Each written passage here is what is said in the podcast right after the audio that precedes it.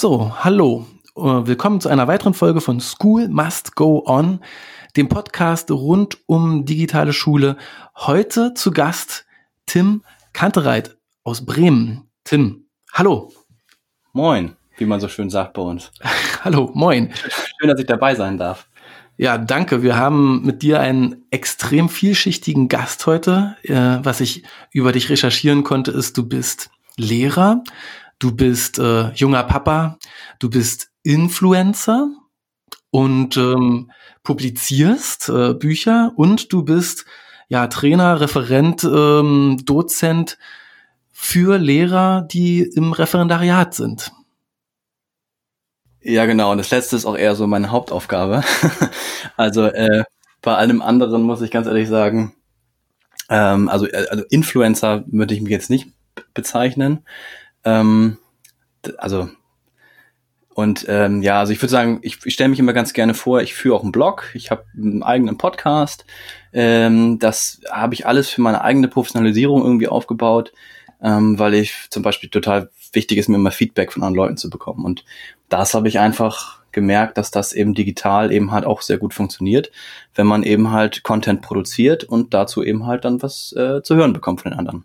Dazu müssen wir auf jeden Fall gleich mehr hören weil das Thema, wie vernetzen sich denn Lehrer oder wie haben sich denn, ja, wir haben es jetzt äh, mitten in der Sommerpause, Juli 2020, wie haben sich denn in den letzten Monaten Lehrer vernetzt? Äh, aus deiner Wahrnehmung finde ich super spannend äh, zu erfahren. Vielleicht fangen wir einmal ganz kurz an und du gibst uns den, den Mini-Biografie, ähm, Informations-Download, äh, ähm, wie du eigentlich dazu gekommen bist, das zu tun, was du heute tust. Ja, äh, kann ich machen. Ähm, da muss ich auch gar nicht so lange ausholen, denn das fing alles letztes Jahr eigentlich erst an. Ähm, also eigentlich habe ich seit meinem Referendariat 2010 habe ich angefangen mit dem Ref und ähm, da ging das auch relativ schnell los, dass ich so digitale Medien so ganz gut fand und auch mein Netbook immer schon mitgeschleppt habe in die Schule und das an Beamer angeschlossen habe. Äh, dann mit dem iPad 2 habe ich gedacht, jetzt ändert sich alles. Jetzt wird's digital. Ähm, passiert also nicht, nicht wirklich jetzt. Ähm, aber da ging es sozusagen los, dass ich so ein bisschen was vorangetrieben habe oder vers versucht habe voranzutreiben. Ähm, ja, für meine Schule zum Beispiel dann letztendlich jetzt auch, ähm, haben wir jetzt seit drei Jahren immerhin ein iPad-Wagen mit 16 Geräten bei 1000 Schülern. also das ist ein Tropfen auf dem heißen Stein, aber ähm, das war sozusagen auch eine Herzensangelegenheit von mir. Ähm, ja, und ich habe eigentlich jetzt mit Twitter äh, im letzten Jahr angefangen. Ähm, Twitter war vorher schon bekannt für mich, aber ich wusste nie, wie ich es genau benutzen soll. Und ähm, ja, habe mich da so ein bisschen reingelesen, weil ich nämlich für meine Referendare eine Stunde vorbereiten wollte zu äh, Innovieren im Mathematikunterricht. So. Und ähm, da habe ich mich sozusagen reingelesen und habe gleich was von äh, Philipp Wampfler äh, gelesen über agile Didaktik und dachte, das ist ja richtig spannend. Ähm, da, da will ich mehr zu wissen. Und dann ging das halt so los, dass ich angefangen habe. Dann auch Podcasts gehört, äh, ja, von ach, Jöran Moos-Mehrholz und von Bob Blume und ähm, ja, und äh, letztendlich mh, kam dann auch so ein, so, ein, so ein Auftrag von unserem Landesinstitut, also für die, für die Lehrerausbildung, ähm, dass ich da ähm, in eine Arbeitsgruppe gehen sollte oder wollte ich eigentlich auch zur Digitalisierung. Und da fragte mich gleich ähm, der Leiter sozusagen, mh, hm, ja, hast du nicht Bock, äh, auch einen Vortrag zu halten in Kaiserslautern uh, zu dem Thema? Kaiserslautern? Ja, das war in Kaiserslautern. Ähm, da war die BAK-Jahresversammlung. BAK ist der ähm, Bundesarbeitskreis für Lehrerbildung, Lehrerinnenbildung, Lehrerbildung. Ähm, und ja, da äh, hatte ich dann gleich mit dem weil ich eben halt dieses Feedback-Tool, Feedback-Schule auch in der Seminartätigkeit eingesetzt habe, ähm, wurde ich dann gleich äh, dafür sozusagen verhaftet und äh, dafür eingeplant. Und dann habe ich mit dem Ben Wisniewski, also dem Entwickler mit, äh, habe ich dann ähm, da einen, einen Workshop geleitet. So. Und so fing das an und da waren halt auch dann zum Beispiel Jan Fedder und äh, Ines Bieler und die kannte ich alle schon über Twitter so ein bisschen, aber die habe ich dann da auch nochmal so äh, in echt kennengelernt. Ja, und so bin ich dann so ein bisschen mit reingewachsen und dann kam eben halt der, der Aufruf zur Blogparade von Bob, Bob Blume im November letzten Jahres über zeitgemäßes Lernen. Was ist das eigentlich? Und dann habe ich mich einen Monat lang damit beschäftigt ähm, habe da auch eine Podcast-Folge zu gemacht und habe, wie gesagt, auch äh, sozusagen das für mich nochmal so strukturiert in so neuen Anzeichen zeitgemäßen Unterrichts. Ähm, und mir war dabei wichtig, dass eben halt das Digitale nicht in den Vordergrund rückt, sondern dass es eher eigentlich immer dabei ist, so immer mitgedacht wird. Ähm, und darum waren mir andere Aspekte, zum Beispiel Vertrauen vor Kontrolle und so weiter, das war mir irgendwie wichtiger. Ja, und so, so ähm, ging das halt los. Und äh, es zeigt also jetzt aber auch schon, weil wir auf den Bereich Vernetzung auch so ein Stück hinaus wollten, ähm, was sozusagen das ausmacht. Ne? Also wie, wie man, wenn man digital sich vernetzt, dass man eben halt mit Leuten zusammenkommt, die ähm, Input liefern, den man selbst aufnimmt, den man verarbeiten kann, überarbeiten kann, ähm, vielleicht auch mal was Gemeinsames anstößt und danach vielleicht auch wieder auseinandergeht äh, aber man trotzdem irgendwie an seiner Professionalisierung permanent arbeitet. Und wenn man das eben immer raushaut, sage ich jetzt einfach mal, in digitaler Form, also in Grafiken, in Blogbeiträgen oder so, äh, dann kriegt man dafür auch Feedback. Und ich habe erstaunlicherweise manchmal äh, auch sehr positives Feedback gekriegt. Das hat mich total gewundert, aber es hat mich sozusagen nochmal bestärkt. Jetzt müssen wir einmal kurz einen Pin da reinmachen, wie in so ein kleines Post-it und das an die Pinwand kleben und einmal schauen, dass wir alle, die ähm, bis hierhin zugehört haben, noch mal kurz äh, abholen. Also deine Hauptaufgabe ist, du arbeitest am Bremer landeseigenen Institut der Lehrerweiterbildung und kümmerst dich dort um die Menschen, die frisch von der Uni kommen. Ne? Ja, genau. Ähm, das ist die zweite, ähm, zweite Ausbildungsphase, ne? also das Referendariat sozusagen. Und das ist in, in 16 Ländern jeweils immer so gelöst, dass ein landeseigenes Institut das übernimmt. Ja?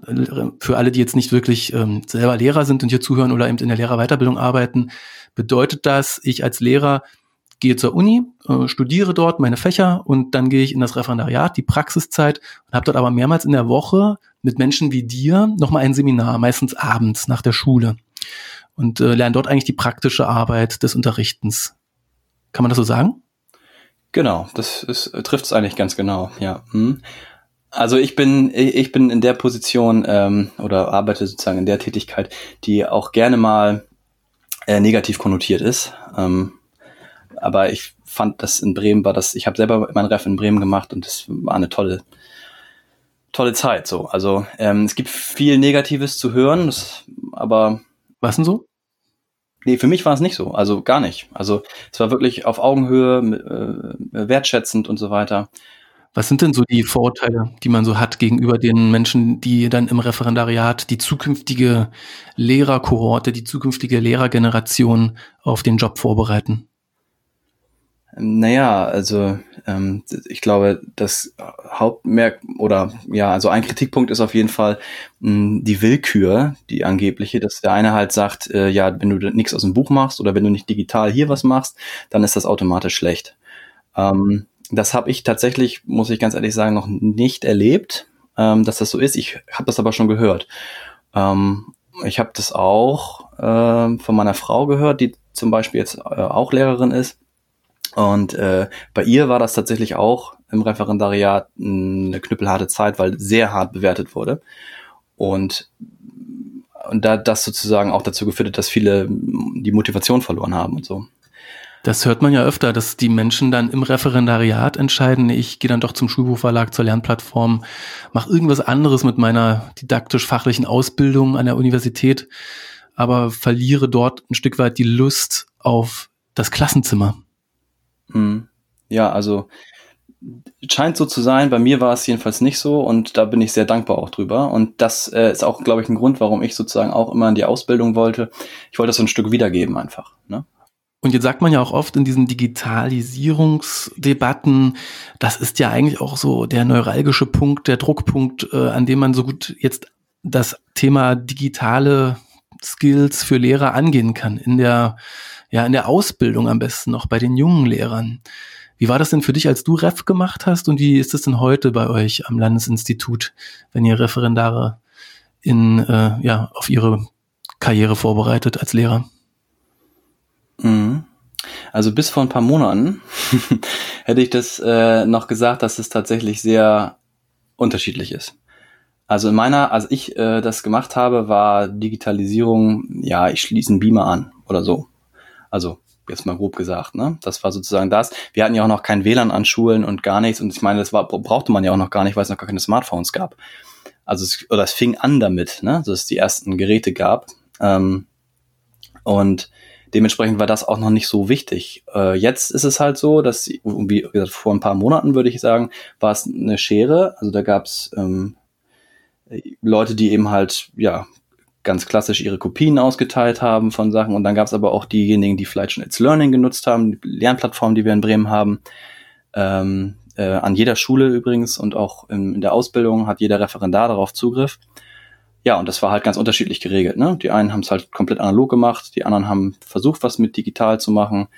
Äh, aber jetzt durch Corona, glaube ich, haben einfach unglaublich viele einfach einen Lernzuwachs bekommen. Ne? Also ähm, was ich auch so mit Kollegen gehört habe, wir haben viel gesprochen auch untereinander. Ähm, vor allen Dingen im Bereich Mathematik, in dem ich ja auch ausbilde, äh, haben wir so ein Team, wir haben uns da regelmäßig getroffen und uns ausgetauscht, was wir für Seminare gemacht haben. Ähm, und also das ist schon erstaunlich, was da sozusagen an, an Lernzuwächsen passiert ist bei uns. Und das finde ich auch das Schöne ist, ja sozusagen, wir lernen jetzt zusammen mit den Referendaren diese neue Welt kennen irgendwie. Also natürlich sind einige vielleicht schon vorgedrungener, kennen mehr Tools oder haben auch didaktische Prinzipien schon so im Kopf ein bisschen gehabt, äh, aber trotzdem starten wir eigentlich fast alle bei Null. Und ähm, ja, deswegen waren die, die letzten Monate echt eine spannende Zeit. Toll. Und ähm, du hast jetzt gesagt Twitter, ähm, du hast gesagt äh, Vernetzung mit Menschen wie Ines Bieler aus Sachsen-Anhalt, Bob Blume, äh, Jöran Mus-Mehrholz, also Menschen, Pragmatiker, ja, die selbst also auch im Grunde auf ähnlichen Positionen in anderen Bundesländern sitzen. Die begegnen dir per Twitter zuerst. Ja, also tatsächlich habe ich den, bin ja halt verschiedenen Leuten am Anfang gefolgt einfach, ne? Weil ich ja reinkommen wollte so ein bisschen in das Twitter-Lehrerzimmer. Also Twitter-Lehrerzimmer ist der Hashtag, äh, den man da nutzen kann, ähm, um sozusagen da auf die, auf die Lehrerseite, wie nennt man das? Den Lehrerinhalt, Content oder also da, wo die Lehrer sich halt vernetzen kommt. Und ähm, das habe ich gemacht und dann hatte ich halt immer relativ viele Posts von denen in meiner Timeline und habe gedacht, okay, den folge ich mal, dem folge ich mal. Und ähm, ja, so hat sich das irgendwie ergeben. Und dann hat man so immer die Texte mitgelesen, hat sich seine eigenen Gedanken gemacht und dann fing es irgendwann an, weil das ist wie so eine Explosion gewesen im Kopf, was man da alles Neues erfahren hat, war echt, das war überwältigend, ne? Und äh, da, das musste wieder raus aus meinem Kopf. Und deswegen habe ich eigentlich angefangen mit einem Blog zuerst und habe aber auch eigentlich fast schon zeitgleich sozusagen so mein, äh, so eine Idee gehabt für einen Podcast. Ähm, also einfach um die Informationen, die ich jetzt sozusagen aufgenommen habe, auch irgendwie wieder zu, mitzuteilen und dafür wieder Feedback zu bekommen. Jetzt nenn mal kurz den Podcastnamen und den Blognamen bitte. Ja, äh, der Blogname, oh, der, der Blog hat, glaube ich, keinen Namen. der ist bei Jimdo Free noch gehostet, ähm, also kostenlos. Ähm, das ist äh, Herr, also wieder Herr, K.A. Punkt, dann Jimdo Free Com. Und der Podcast heißt Lauschcafé. Und dein Twitter-Name? Mein Twitter-Name ist ähm, Herr untenstrich K.A. untenstrich Punkt. Super cool. Und kannst du mal ein Beispiel machen? Ja, wo du sagst, äh, du bist da so in deinem täglichen Arbeiten und dann erwischt sich, du liest was, äh, ja, das Feuerwerk im Kopf geht los und am Ende entsteht daraus ein Inhalt, den du selber deinen Referendaren beibringst, vielleicht auch etwas, über das du bloggst und am Ende hat sich eine didaktische Idee in Deutschland verbreitet, am Ende über einen Tweet, den du gelesen hast. Wie muss ich mir das vorstellen? Was sind das so für Inhalte? Was sind das so für Ideen zum Beispiel? Ja, nehmen wir mal einfach, ähm, nehmen wir doch einfach die, die, die Blogparade von Bob Blumer als Beispiel jetzt. Ähm, also es war halt so, dass ja eine Blogparade ist halt so, dass man eben halt, wenn man einen Blog führt, dass man sozusagen einen Artikel schreibt zu einem Thema, seine eigenen Gedanken da niederschreibt und das Ganze dann an ihn äh, per Twitter sozusagen verlinkt, also ihn erwähnt, in dem, wenn man das postet sozusagen, dass der Blog-Eintrag da ist, kann man ihn dann verlinken und dann kriegt er das mit und äh, nimmt das auf, äh, ja, schreibt so eine kleine Mini-Rezension auf seiner Seite dazu und man findet eben halt auf seiner Seite jetzt sozusagen alle Blogbeiträge von den verschiedenen Leuten. Und deswegen heißt es Blogparade. Und das war eben halt der Aufruf zum zeitgemäßen Lernen. Und ähm, da habe ich gedacht, ja, das, das mache ich jetzt einfach mal mit. Äh, und habe deswegen sozusagen alles, was erstmal mir unter die Fittiche kam, äh, zum zeitgemäßen Lernen oder was irgendwie den, den Hashtag zeitgemäß beinhaltete, irgendwie aufgenommen und gelesen und mich da schlau gemacht und das mit meinen eigenen äh, Ansätzen und Erfahrungen. Ich habe ja mittlerweile auch jetzt zehn Jahre Berufserfahrung ähm, als Lehrer und davor habe ich ja auch schon immer an Nachhilfeinstituten und so gearbeitet. Also mit den Erfahrungen, die man sozusagen in seiner Leben, in seiner bisherigen Arbeitszeit ähm, gemacht hat, abgeglichen und ähm, daraus dann den Blogbeitrag verfasst. Allerdings habe ich das sozusagen auch noch ein bisschen anders gemacht. Ich habe erst angefangen mit einer Podcast-Folge. Ähm, die, aus dieser Podcast-Folge, in der ich eigentlich so vor mich hin monologisiert habe, ähm, ist dann, sind dann diese Grafiken entstanden, neun Anzeichen zeitgemäßen Unterrichts. Und da habe ich wiederum so, so viel positives Feedback für gekriegt, dass ich da sozusagen auch weiter mich mit beschäftigt habe und ähm, daraus letztendlich dann den Blogbeitrag gemacht habe und dann für mich kristallklar vor Augen hatte, so was zeitgemäßes Lernen eigentlich für mich heißt. Gibt es da jetzt eigentlich eine Diskrepanz zwischen Wissenschaft, also wirklich sehr quantitativ orientierter Hochschulwissenschaft zum Thema Didaktik, vielleicht Fachdidaktik und dem, was da parallel zwischen Lehrern passiert oder Lehrerweiterbildungs Menschen, die sich eben austauschen über ganz einfach Erfahrungen, ja, die sagen, ich, ich, ich, ich spüre, dass das funktioniert, ich sehe, dass das funktioniert, ich habe das jetzt zwei Jahre gemacht und ich tausche jetzt Erfahrungen mit anderen aus dazu, wie das Ganze funktioniert und merken wir, dass dadurch ein ganz anderer Speed reinkommt in das Thema Schulentwicklung, Unterrichtskultur, Veränderung, vielleicht auch Lehrerweiterbildung? Ähm, ja, man, man, man sieht das ja allein schon daran, ähm, dass jetzt zum Beispiel die Barcamps also für mich gefühlt aus dem Boden sprießen. Ähm, äh, was ich aber total gut finde. Also das jetzt klingt jetzt ein bisschen negativ formuliert, aber ich finde das eigentlich total gut, ähm, weil das eine Pl oder das bietet, also jeder, der, ich weiß nicht, muss ich kurz das Barcamp noch erklären? Ja, ganz kurz. Ja, okay. Barcamp ist, äh, ist sozusagen ein, ein Treffen, man trifft sich, ähm, äh, sagen wir mal 100 Leute äh, und es gibt ein Oberthema, aber es gibt keine Inhalte. Äh, und äh, es gibt zwar Platz für Workshops, allerdings müssen die Teilnehmer zu Teilgebern werden und bieten sozusagen dann äh, Fragestellungen oder interessante Sachen aus ihrer Erfahrung, aus ihrer Praxis an. Und da können sich dann andere Leute für interessieren und dann wird das, geht man da rein und macht sozusagen so eine Stunde Workshop oder 45 Minuten und dann kann man daran weiterarbeiten oder auch nicht. Ähm, und das ist halt so eine relativ informelle ähm, Fortbildung. Und das finde ich total das geniale Format. Also gerade äh, weil wir jetzt ja auch vor einer Zeit stehen, also äh, wo wir gar nicht wissen, weil es ja gar keine, also es gibt ja nur wenige, sage ich jetzt mal, äh, Erkenntnisse aus der Wissenschaft, wie es zu ähm, zu dem Lernen mit digitalen Medien steht. Also ich ähm, zum Beispiel Hattie hat ähm, da ja auch schon äh, Erhebungen ähm, ausgewertet und hat herausgefunden, dass äh, ja eigentlich keine signifikante Verbesserung bringt, wenn man irgendwie digitale Medien einsetzt. Also ich glaube, da lag irgendwie dieser Wert lag bei 0,22 und erst ab 0,44 ist es ja äh, hochwirksam, also lernwirksam. Und ähm, das waren auch immer die, das hat man auch in der, im eigenen Gefühl schon gehabt, dass es eigentlich nicht den Lern, also den Mehrwert bietet. Und ähm, erst durch das Buch von, von Philipp Wampfler und äh, Axel Krommer und, und äh, Deja Mihailovic und so weiter. Ähm, da bin ich eigentlich auch im Denken sozusagen darauf gestoßen, ja, es stimmt, es hat keinen Mehrwert und deswegen macht es auch keinen Sinn, immer nach dem Mehrwert zu suchen. Und deswegen ähm, fand ich das Buch von Klaus Zierer eigentlich total gut, ähm, wo sozusagen auch nochmal ja auch das sozusagen auseinandergenommen wurde und gesagt wurde, ja, es muss sozusagen irgendwas Neues kommen, damit es überhaupt einen Mehrwert hat. Äh, Im Gegensatz zu dem anderen Buch, wo eben halt gesagt wird, ja, Mehrwert ist Quatsch. Ähm, digitale Medien bieten gar keinen Mehrwert, ähm, weil sie eine komplett andere Form des Lernens darstellen. So. Und diese Form ist zum Beispiel ja noch gar nicht so richtig evaluiert. Ja. Und deswegen würde ich sagen, wissenschaftliche Erkenntnisse gibt es meines Wissens jetzt nach äh, nicht so wahnsinnig viele. Was ja viel gemacht wird, ist ja dann, man tauscht Anleitungen aus. Ja, man geht hin äh, und sagt, ich zeig euch mal, wie ich das hier mache, wenn ich Flipped Classroom meine.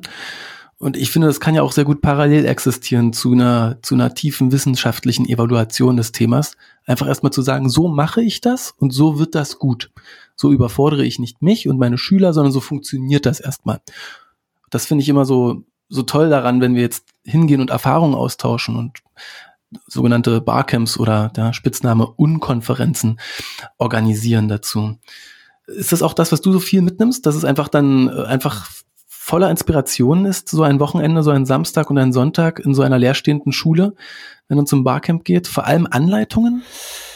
Ja, auch. Ne? Also ähm, ich habe zum, ich habe ja auch auf den Barcamp, also ich muss ganz ehrlich sagen, und das ist, ich habe ja auch ähm, sieben Jahre in der Fortbildung, Lehrerfortbildung gearbeitet ähm, vor meiner Zeit als Ausbilder. Und man stand immer vor dem Problem, dass die Kollegen gesagt haben, oder dass es einige Kollegen gesagt haben, oh, es bringt mir gar nichts. Und ähm, das hat man auch selber immer mal wieder gespürt, dass man dachte, oh, jetzt müssen wir uns da irgendwie drei Stunden irgendwas anhören oder so. Und ähm, ich habe immer versucht, daraus was mitzunehmen. Ich habe dann sozusagen für mich immer Notizen gemacht und einzelne Aspekte fand ich dann immer gut. Also ich habe immer versucht, das ins Positive zu ziehen. Ähm, aber es war nie so, dass man sagen konnte, genau das kann man jetzt sofort anwenden oder so. Ähm, und das ist eben halt der Clou, äh, was, oder was mir auch aufgefallen ist, dass man, wenn man sich sozusagen auf einen Kaffee trifft bei dem, ähm, also bei dieser Konferenz oder so oder die Pausengespräche hat mit Kollegen, dass man da manchmal eine Idee oder einen Impuls rausnimmt, der einfach einen viel weiterbringt als eine dreistündige Fortbildung.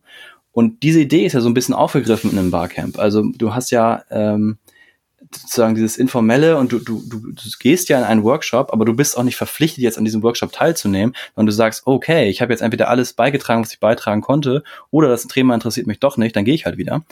Ähm, ich kann aber auch mich entscheiden dafür, eine Stunde Kaffeepause zu machen. Ähm, und mich mit den Leuten, die auch eine Stunde Kaffeepause machen, irgendwie vernetzen oder mit denen reden und dann kommt man plötzlich zusammen und ähm, in diesen informellen Treffen hat man einfach eine andere Dynamik nochmal. Also, ähm, dass man eben halt doch nochmal den einen oder anderen Impuls kriegt einfach. Du sagtest das vorhin ja auch.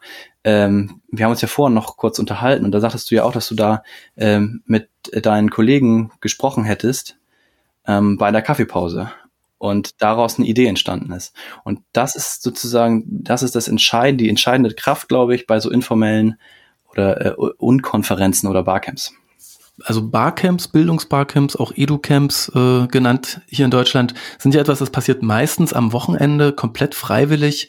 Was, ist, was schätzt du so, wie viel Prozent der deutschen Lehrerschaft kann man mit so etwas erreichen? Wer hat diesen inneren Antrieb und die Lust, auch die Zeit natürlich, sich äh, auf, ähm, ja, auf Lernreise zu begeben am Wochenende und sich selbst so weiterzubilden, informell?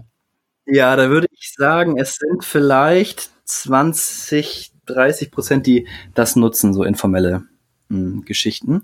Äh, ist wahrscheinlich ein Stück weit auch, wer schon digital irgendwie sich vernetzt und wer da eine Affinität zu hat, dass man da eher hingeht. Denn ich habe das ja tatsächlich auch nie erfahren, dass es sowas gibt, bis ich bei Twitter angemeldet war. Twitter wieder, Wahnsinn, ne? Ja, ja, genau. Also das ist ja, ähm, ne, ja eine Informationsvernetzungsmaschine. Ähm, ja. Und also es müsste, also dann habe ich halt, habe ich halt auch Kollegen kennengelernt äh, aus anderen Schulen jetzt in Bremen über Twitter wiederum, beziehungsweise kannte ich die teilweise schon vorher aus ähm, dem Studium oder selbst aus meiner eigenen Schule. Und ähm, die haben zum Beispiel eine Schulleitung gehabt, die auch relativ aktiv war. Und die haben eben halt schon ganz viele Sachen umgesetzt, von denen ich da erst gehört hatte. Also auch total spannend, dass es eben halt auch so total unterschiedlich ist und dass es, glaube ich, ähm, tatsächlich auch so ein bisschen darauf ankommt, mh, mm, dass vielleicht ähm, die Leitungsposition auch Entscheidungen mitentscheidet, ne, sozusagen. Das gehen wir jetzt mal an, so. Oder dass sie zumindest von den Kollegen erfährt, was es eigentlich alles Tolles gibt und dann vielleicht den einen oder anderen Impuls mitnimmt, so. Ähm, weil, weil, wie gesagt, ohne Twitter hätte ich das nicht gewusst, dass es Barcamps gibt. Und hast du für dich schon eine Vision, wie man denn dann die anderen 70 bis 80 Prozent der deutschen Lehrerschaft weiterbilden könnte? Das sind ja enorme Zahlen. 700, 800.000 Schü äh, Lehrer in Deutschland, die weitergebildet werden wollen, rund um Digitales. Wie kann man das denn schaffen? Nur allein am Institut für Lehrerweiterbildung wird das ja ganz schön lange dauern, die dort in 20er oder 30er Gruppen einmal durchzubringen, nicht wahr? Ja, also ich, ich weiß ja von meinen Kollegen aus dem Zentrum für Medien, äh, die hatten jetzt richtig viel zu tun. Ähm, also natürlich dadurch bedingt, also die haben jetzt unglaublich viele äh, Online-Seminare gegeben zu den verschiedenen Aspekten, wie man die Lernplattform nutzen kann und so weiter. Und da waren auch immer mehr als 100 Leute anwesend. Also es ähm, waren echte Massenveranstaltungen. Ähm, und äh, ja, das ist halt eine Form. Ne? Also ich glaube, dass, dass gerade auch mit, im Fortbildungsbereich ähm, sind, glaube ich, beide äh, Wege zulässig. Also, also zu meinen natürlich kann man äh, nach wie vor natürlich äh, Webinar oder Webinar darf man, glaube ich, nicht mehr sagen. Ich weiß nicht, Online-Seminare anbieten, wo zu sagen auch vielleicht jemand das einfach ähm, vorträgt, so wie das früher bei den Webinaren auch klassischerweise war, wo, wo man dann von zu Hause aus sich fortbilden konnte, was ja auch nicht schlecht ist. Ähm, dazu wird es wahrscheinlich dann Präsenzveranstaltungen auch nochmal geben, in Zukunft wieder, hoffentlich. Und ähm, dann glaube ich, dass eben halt diese, diese Unkonferenz äh, echt ein Zugewinn werden wird. Also ich habe mit Kollegen gesprochen darüber, äh, die es geil finden und es haben auch ein paar Kollegen in Bremen, die jetzt sozusagen das erste Bremer Bildungsbarcamp angestoßen haben. Ähm, und das war mit 68 Leuten online auch gar nicht schlecht besucht. Ähm, weil 68 Leute, also Barcamps hat ja so Größenordnung zwischen, ich sag mal, 50 bis 300 Leute oder so. Ähm, also in Präsenz, ne? Ich weiß nicht, online könnten es deutlich mehr sein. Ähm, genau. Und ähm, ja, aber äh, jetzt habe ich mich so ein bisschen verrannt. Nee, es geht genau um deine Vision, wie wir denn die Lehrerschaft in Deutschland ähm, zu, zu, zu digitalem heranführen können. Und ähm, was du ja gesagt hast, ist, das ist der Mix ne, aus verschiedenen Angeboten, die man machen kann. Ich habe jetzt vor allem an die 70 Prozent gedacht, die eben nicht aufs Barcamp gehen. Ne? Wie kriegen wir die denn? Ne? Ja, das, da gibt's ja auch dann noch Leute, also ich habe auch schon mit Kollegen da gesprochen, die gesagt haben, ja wie jetzt äh, Barcamp, dann, dann schwimmen wir da in unserer eigenen Suppe rum und äh, lernen nichts Neues. Oder wie? Und ähm, ja, so ein Stück weit kann ich das auch nachvollziehen, was er meint. Ähm, aber nicht wirklich, weil jeder, der sozusagen sich ähm, ein Stück weit dafür interessiert, sich so auch an seiner Professionalisierung zu arbeiten, entdeckt neue Dinge und kann Dinge, die andere vielleicht nicht können. Und das sichtbar zu machen, also erstmal überhaupt sichtbar zu machen, dass jemand irgendwas kann, was toll ist, was man vielleicht gar nicht wusste. Das ist erstmal, glaube ich, wichtig. Und ähm, da gibt's ja auch dieses tolle Format äh, der Mikrofortbildung. Ähm, also das sind so Fortbildungen, die man quasi in der Kaffeepause macht. Das heißt, ein Kollege bietet zum Beispiel irgendwas an. Das heißt, es ist einfach mal, dass er irgendwie sagt, ich zeige euch jetzt den Umgang mit Padlet oder mit irgendeinem anderen digitalen Tool. Ähm, und dann trifft man sich vielleicht eine Stunde auf ein, bei einem Kaffee oder so und äh, guckt sich das an, was der da so macht. Und ähm, es kann aber auch sein, dass jemand eine Frage hat und sagt, ey Leute, ich, ich will irgendwie was verändern, kann mir jemand helfen? Und dann finden sich vielleicht fünf Leute und sagen, ja klar, lass doch mal gemeinsam was überlegen. Ähm, also das ist sozusagen so ein Schritt. Ähm, also Veränderung kann aus dem eigenen Kollegium heraus super erfolgen, glaube ich. In mir resoniert ein Gedanke, den ich öfter denke, wenn ich an Barcamps denke und an die von dir geschätzten 20 bis 30 Prozent der selbst ähm, intrinsisch motivierten Lehrer, die sich weiterbilden und daran auch viel Spaß haben. Ja, ich ich habe manchmal das Gefühl, es geht diese Schere auf zwischen denen, die auf Barcamps gehen, die twittern, die bloggen und selbst äh, auch Blogs eben lesen und eigentlich von Bildung im Jahr 2031 äh, träumen und darüber nachdenken oder sage ich mal zumindest sich sehr, sehr sattelfest fühlen mit allem, was heute angeboten wird an Hardware und Software und auch Wege finden, das einzusetzen, selbst wenn die Schule noch nicht komplett verwählernd ist und jeder mit einem eigenen iPad ausgestattet ist von ihren Schülern. Ja, es gibt diese, diese Avantgarde, die ist auch nicht klein. Ja, manche sagen 15 Prozent, wir können jetzt auch schätzen 30, aber dann gibt es den Rest, den großen Mainstream, der wahrscheinlich viel Vokabular dass man so hört, in der ersten Stunde eines Barcamps, wenn nämlich immer alle, die auch beitragen wollen, kurz auf die Bühne gehen, das Mikro nehmen und sagen, was sie gern für eine sogenannte Session anbieten. Ja, der Mainstream, der sagt, ich ähm, habe noch nie in meinem Leben von Lernportfolios gehört, von Lernplattformen, von Lerntagebüchern, von Feedback-Tools äh, und ich weiß auch nicht, was ein Chromebook ist. Ja, hast du was, was passiert da in dir, wenn du so hörst, ja, da geht eine Schere auf, ähm, wir haben die eine und die andere Gruppe? Würdest du sagen, das ist eine echte Gefahr oder ist es nur in meinem Kopf? Ja, das ist eine gute Frage. Also Gefahr, finde ich, ist nicht das richtige Wort. Ähm, ich finde, es ist auch eine Chance. Also ähm, was mir nämlich auffällt, ist, dass wenn ich nämlich äh, mich viel damit beschäftige und hier irgendwelche neuen tollen Dinge mir ausdenke und so weiter, dass eins mir fehlt, es fehlt mir die, so ein bisschen die Erdung. Also man hebt leicht ab und ähm, und dann ist es nämlich so, dass man plötzlich ähm, ähm, ja, dass man dann äh, so über den anderen, also man ist dann irgendwie zu weit und das, äh, man muss ja auch immer bei der Zielgruppe der Schüler nämlich bleiben. Ähm, und das passiert mir nämlich auch häufiger mal, dass ich auch da dann zu viel will von denen und ähm, versuche alles aufs Digitale zu brechen. Und das ist eben halt die Chance, die die anderen mitbringen. Die bremsen ein. Und das muss auch manchmal sein, um sozusagen eine produktive Arbeitsebene ähm, zu finden. Ähm, also das Bremsen ist nicht negativ gemeint, sondern es ist eher positiv gemeint.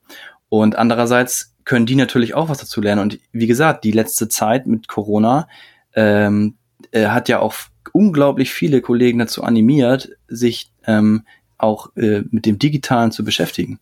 Und ähm, mir sind auch Kollegen begegnet, die gesagt haben, wow, geil, Videokonferenzen. Wir machen jetzt am besten nur noch unsere äh, Teamkonferenzen per Videochat weil das ja enorme Zeitersparnis ist und es ist so effektiv und wir sind immer fokussiert und keiner ist irgendwie abgelenkt. Äh, es gibt nicht so viel Nebengespräche, also es hat auch äh, Positives und das habe ich von Leuten gehört, die eben vorher gesagt haben, boah, digital, nie. So, also ähm, das hat wirklich, diese Zeit hat einfach unglaublich ähm, viele zum Umdenken bewegt und ich, deswegen finde ich das so spannend, wie es jetzt auch weitergehen wird.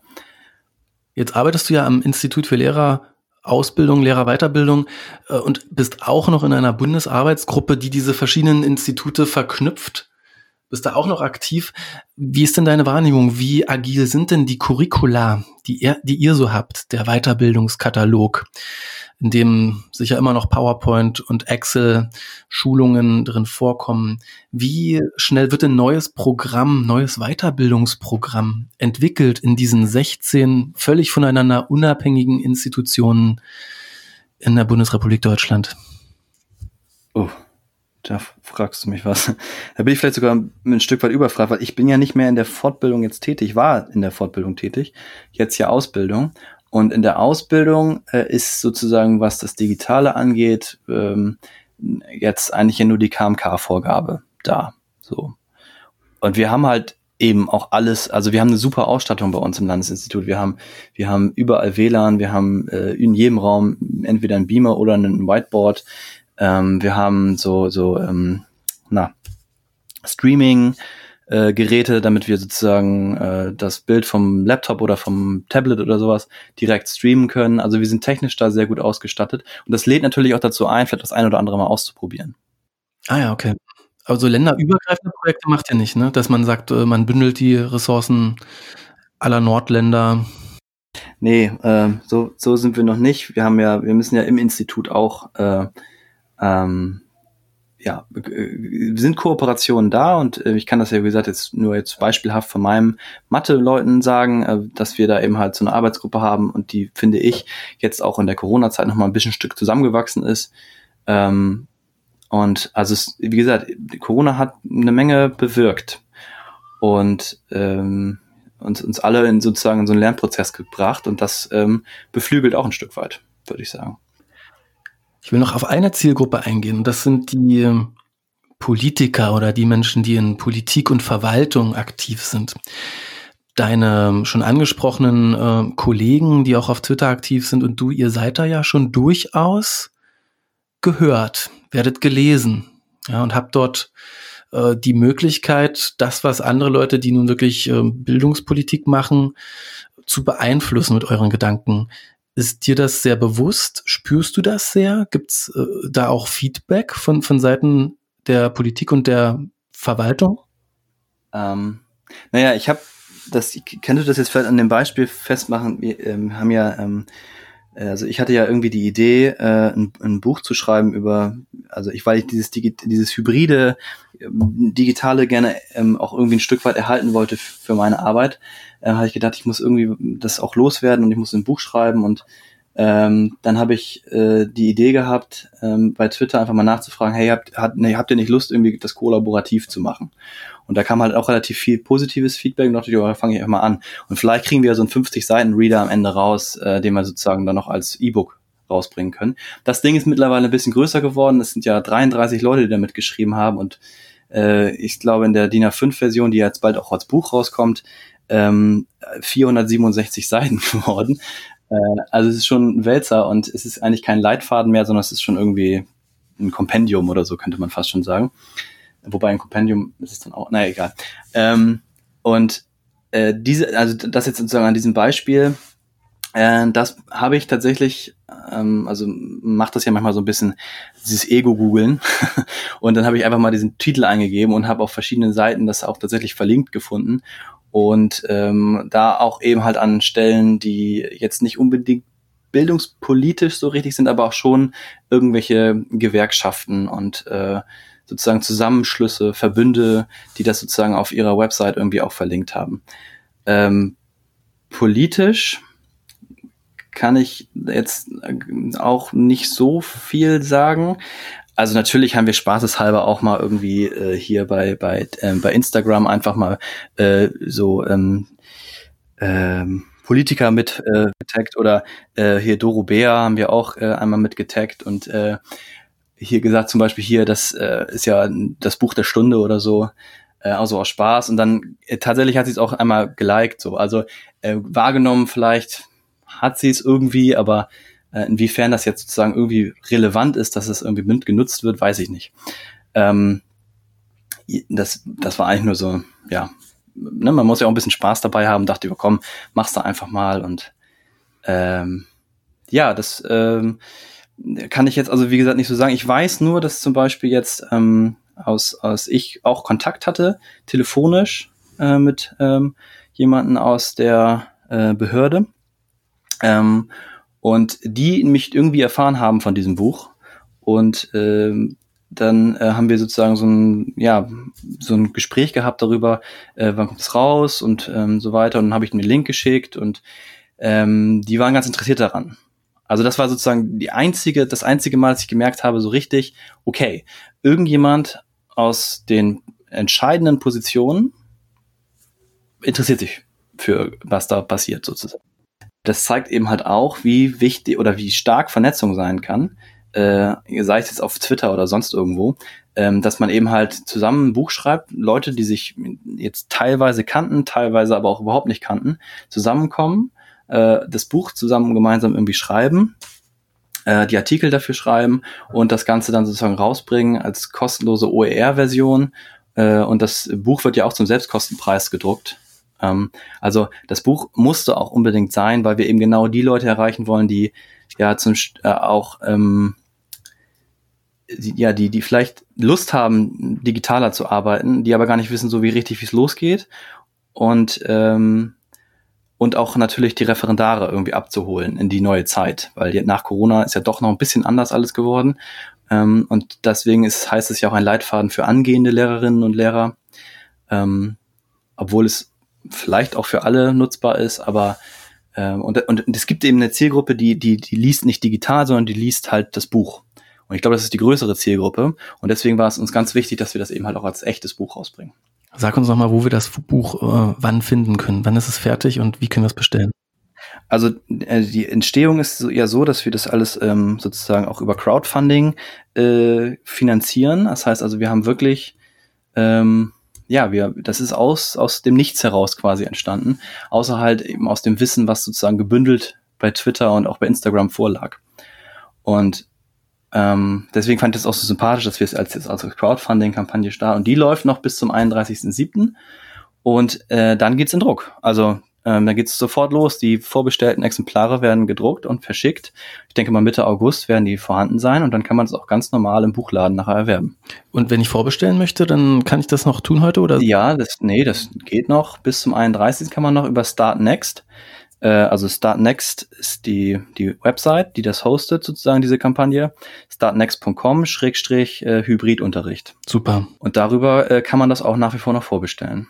Tim, super, vielen Dank. Wir könnten jetzt noch lange weiterreden. Wir haben nicht über Portfolios, über Lerntagebücher und Lernplattformen gesprochen, zu denen du dich auch äußerst. Ich hoffe, man findet was in dem Buch und vielleicht machen wir mal einen zweiten Podcast zu solchen Themen, um tiefer reinzutauchen. Ja, gerne. Und ähm, sagen, weil die Zeit jetzt schon so fortgeschritten ist, vielleicht bis hierhin. Vielen Dank, Tim. Ja, sehr gern. Und auf bald. Ähm, hat mir viel Spaß gemacht. Mir auch. Dankeschön.